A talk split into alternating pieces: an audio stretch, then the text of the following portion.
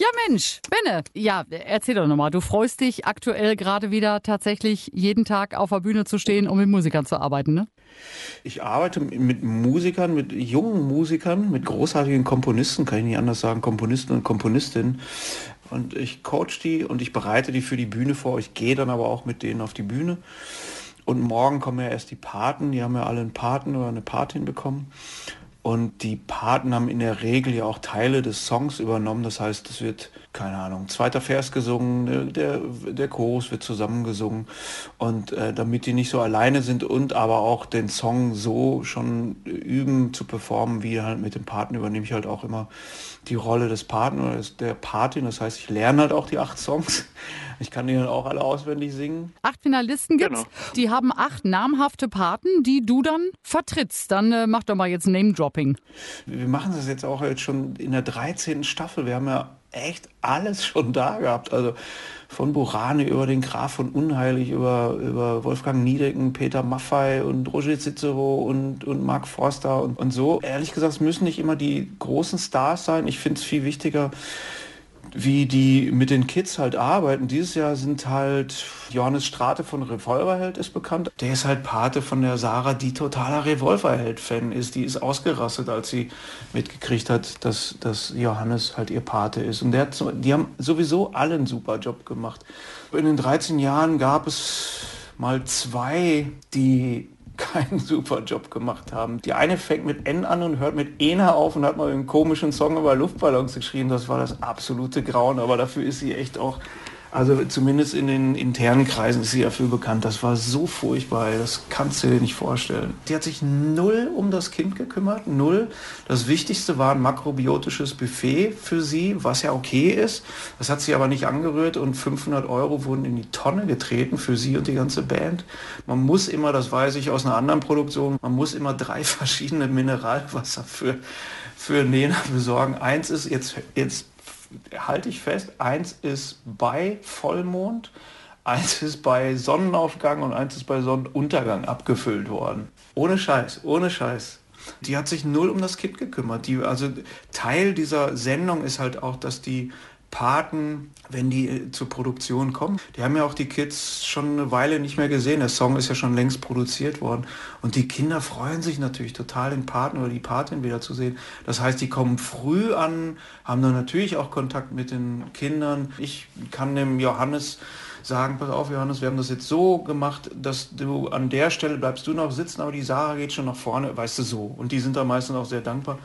Und die Nena war halt auch die Einzige, die darauf bestanden hat. Da, haben wir noch in Köln produziert, dass sie ein Fünf-Sterne-Hotel in der Innenstadt hat. Das heißt, die hat halt, die ist halt auch, auch dann nur zur Generalprobe gekommen.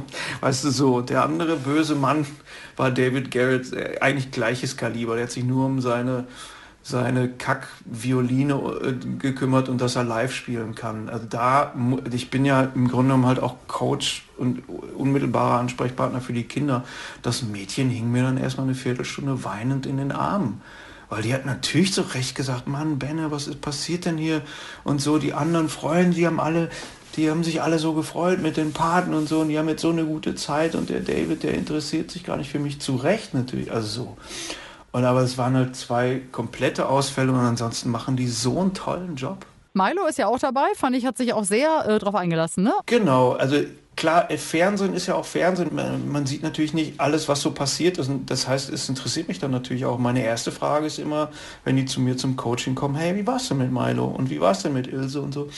Und die sagen, die haben wirklich, in dieser Staffel waren sie alle, das war so toll, das war so toll. Also Milo zum Beispiel hat eigentlich genau das Richtige gemacht. Die Lola, die hat einen Song geschrieben, der hieß What If und What If kommt aber überhaupt nicht vor. Und dann hat er noch gesagt, bei seinem ersten Song wäre das genauso gewesen, ne? Ganz genau, ganz genau. Und man kennt ja solche Songs. Also, ey, sag mal, kennst du den Song, äh, wie heißt der nochmal? Wie heißt, oh, scheiße, jetzt weiß ich nicht mehr den Namen. Der, wie heißt der nochmal? Und dann singst du ja einen Refrain. Ja, ja, der. Der Name des Refrains ist halt nicht der Name des Songs und das ist echt immer mit, mit Vorsicht zu genießen. Und dann haben sie halt an dem äh, Text gearbeitet und What If einfach mit eingebaut. Und die Lola ist ja total glücklich. Die, ich habe sie halt auch gefragt, wie war denn das für dich? Und ja, der Milo hatte so recht, jetzt ist das viel besser und so. Das war echt ganz toll. Oder auch so ein Topic, der ein Produzent ist, den habe ich lustigerweise noch bei The Voice kennengelernt, weil der war bei Team Nico Santos. Da hat er auch schon einen super Job gemacht. Und der klar, der kommt so ein bisschen aus einer elektronischen Ecke und der Lars, der war schon erstmal skeptisch. So wird das jetzt elektronisch und der Topic hat das mal kurz angeboten und dann hat Lars gesagt, lieber nicht. Und dann hat er das einfach gut und akustisch produziert und sehr gut produziert. Echt super. Und so sehr zurückgenommen. Und ich meine, darum geht es ja nicht. Das sind ja nur die Paten. Die genau. Stars sind ja die Kinder. Also da ja. dürfen wir uns drauf freuen aufs Finale. Ey, ich glaube, also ich sage jetzt natürlich keine interne, es gibt noch so zwei kleine Baustellen.